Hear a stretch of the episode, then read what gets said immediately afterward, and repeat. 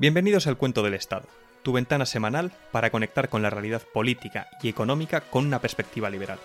Desde el norte y el sur de España somos Íñigo Sagredo y Miguel Enrile, dos ingenieros apasionados por la economía, la política y la libertad, que venimos a explicar por qué no nos queremos el cuento. Bueno, hola Íñigo, ¿qué tal? ¿Cómo estás? ¿Qué tal, Miguel? ¿Qué tal? Pues vamos a empezar con este segundo capítulo del podcast Segundo. y me parece que el tema que traes hoy es bastante guerrillero, por lo menos, por lo menos hemos discutido de ello bastantes tardes y bastantes noches con amigos. Efectivamente, es el tema de las pensiones, la verdad. Estaba pensando si guardármelo para un tema más en adelante, pero, pero bueno, yo creo que lo traemos bien pensado y nada, si quieres empiezo a hablar de ello ya. Directamente, vamos a ello. Vamos a ver, eh, las pensiones, el sistema de pensiones que conocemos actualmente, surge con Bismarck en el siglo XX en, Europa. Eh, al principio todo era precioso, era un sistema fantástico. Teníamos una situación en la que la esperanza de vida estaba en torno a esos 65 años donde empezabas a jubilarte, con lo cual tenías muy poquita gente que se beneficiaba de ellos y muchísima gente que estaba pagando. Eh, es como si, para que nos hagamos una idea, ahora mismo la jubilación en España la pusiéramos en 82 años, que sería una cosa impensable, ¿verdad? Complicado. Pues esa era más o menos la edad de jubilación equivalente que había en esa época. Tenías casos tan, pues, ilustrativos como una señora en Estados Unidos que se llamaba Ida May Fuller que cobró 22.000 euros de pensión habiendo únicamente cotizado 20 dólares.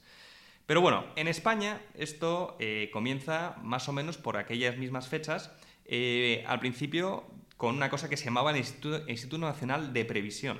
Eh, y esto no era obligatorio al principio, pero poco después, en el 1919, sí que se hizo obligatorio y era un sistema de capitalización, no un sistema de reparto como el que hay ahora. ¿Qué es capitalización y qué es reparto?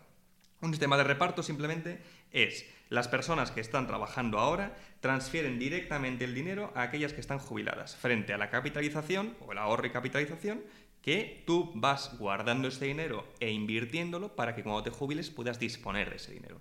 Entonces, al principio era un sistema de ahorro y capitalización y la razón principal era porque los sindicatos no se fiaban del propio gobierno, de que lo fuera a gestionar bien. Era alucinante. Pero luego con Franco entró el subsidio de vejez en el 1939, que es como empezó el sistema de reparto en España.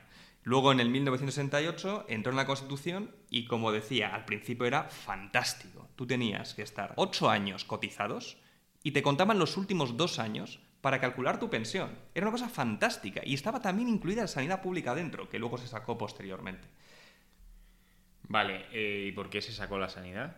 Bueno, la sanidad hay argumentos que dicen que, bueno, que la sanidad eh, como tal no debería ser una cotización del empleado porque puede que haya personas que, que- que- que, bueno, pues que no estén empleadas y que puedan usar esa misma sanidad, eh, pero al final también era un tema de números, no le daban los números. No cuadra, ¿no? Vale, Justo. sí.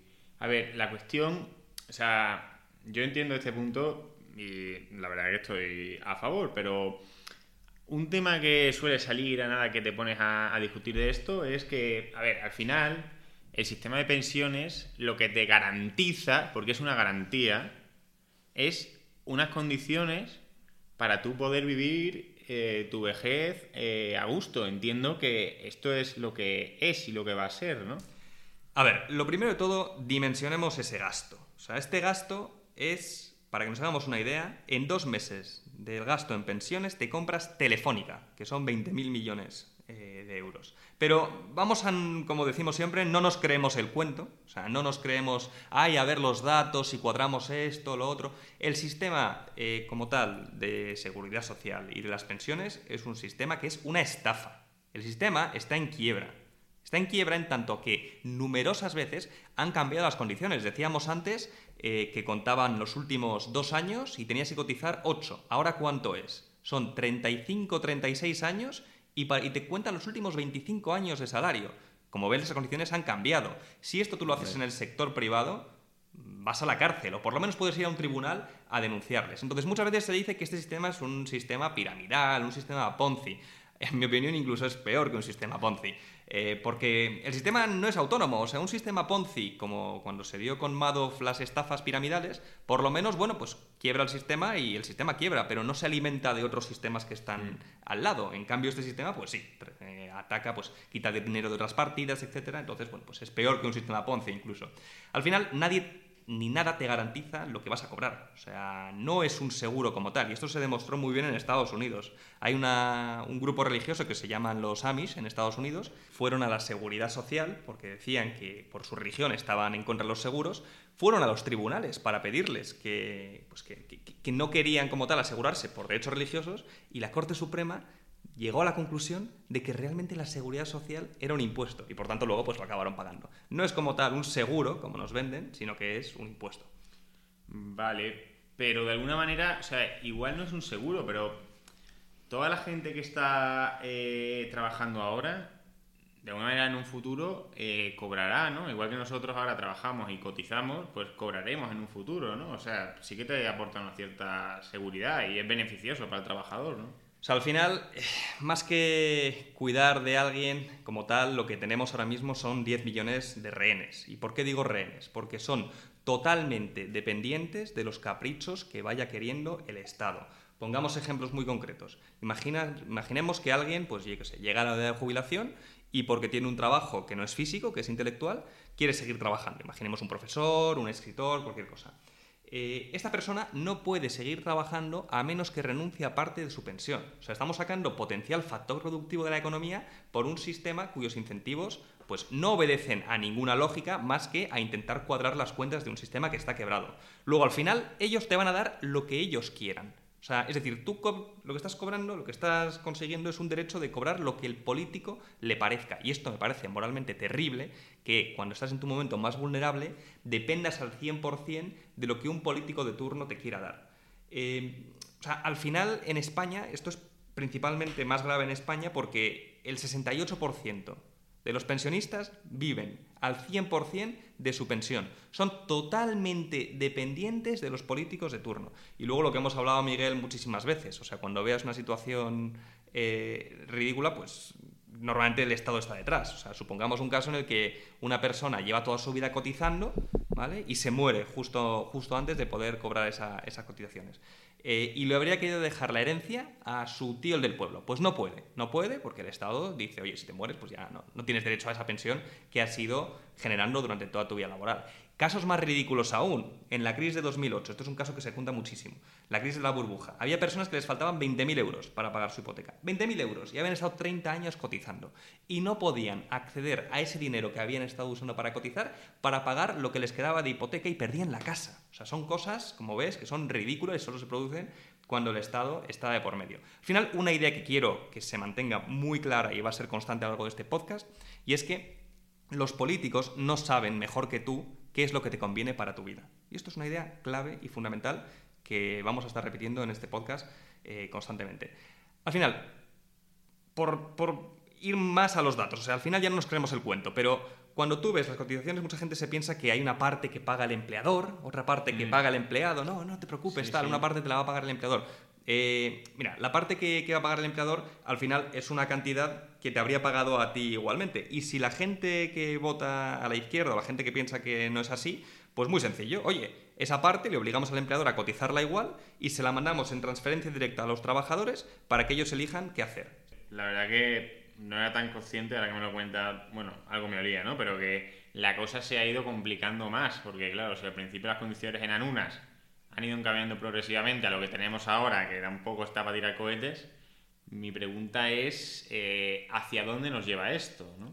Esa es una muy buena pregunta. Ahora mismo, eh, como tal, la percepción que tiene la gente es que el 64% de los jóvenes entre 18 y 29 años piensan que no van a cobrar nada de pensión. ¿Bien? Más de la mitad de los jóvenes ven el sistema como un sistema del cual solamente van a pagar, no van a recibir absolutamente nada. Al final, ya no solo es esto, es que de aquí a los próximos años, los que cobran entre 70 y 80 mil euros van a pagar un total en impuestos del 70%. Y uno dice, bueno, los ricos, ricos, ricos ya pagarán muchísimo más. Bueno, esto como, como siempre. Al final, normalmente la masa de impuestos suele ser pagada por aquellos que son las clases medias o las clases medias altas. Las cotizaciones a la seguridad social tienen un tope. O sea, cuando llegas a una cantidad no pagas más y luego se vuelve IRPF. Entonces, como ves, esto va a afectar más a las clases medias y, las clases medias altas. Eh, al final vamos al peor de los dos mundos. Van a ser pensiones muy bajas y una carga impositiva súper alta. Pero te compro la idea de que a quien más afecta o quien más paga es la clase media, media o media alta. Pero hay que tener en cuenta, creo yo, ¿no? Que todo el mundo, todo el mundo, o sea, incluso la persona que cobra el salario mínimo, la que cobra más, la que cobra menos, termina pagando en torno al 40% de su sueldo directamente en cotizaciones. Entre lo que paga el empleador, supuestamente, como has dicho tú, y lo que pagas tú.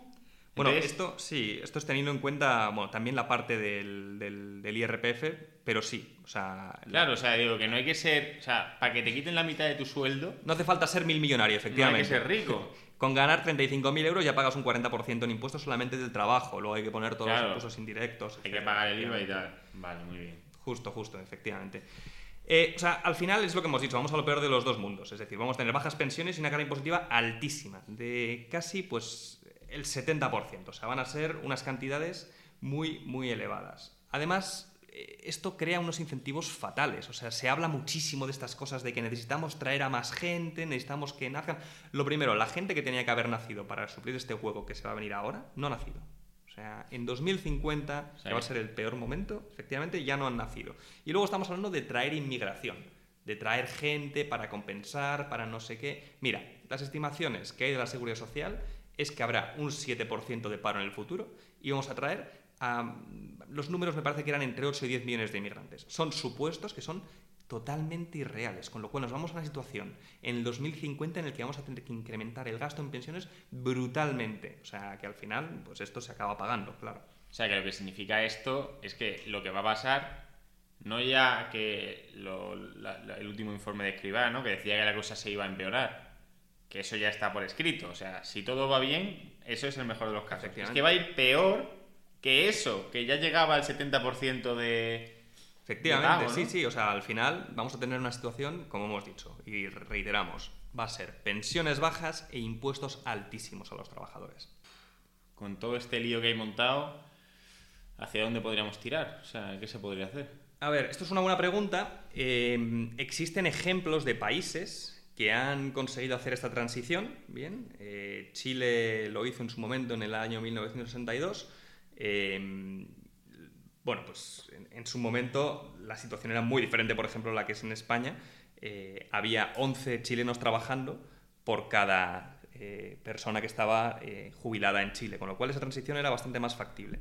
En España estamos llegando a niveles prácticamente de uno a uno, con lo cual va a ser muy, muy complicado. ¿Cuál es la alternativa y cuál es la solución? A ver, lo que hemos explicado antes es la diferencia entre capitalizarse y redistribuir. Redistribuir, coger el dinero de la gente y dárselo a los jubilados, ¿bien?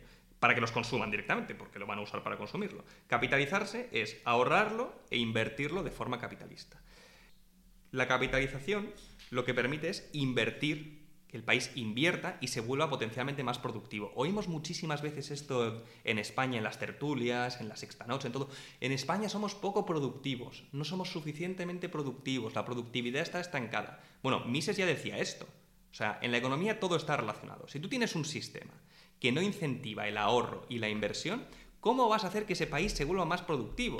Estás simplemente dando transferencias a la gente mayor para que consuma, pero no estás capitalizando el país y haciéndolo más productivo y por tanto haciéndonos más ricos a todos.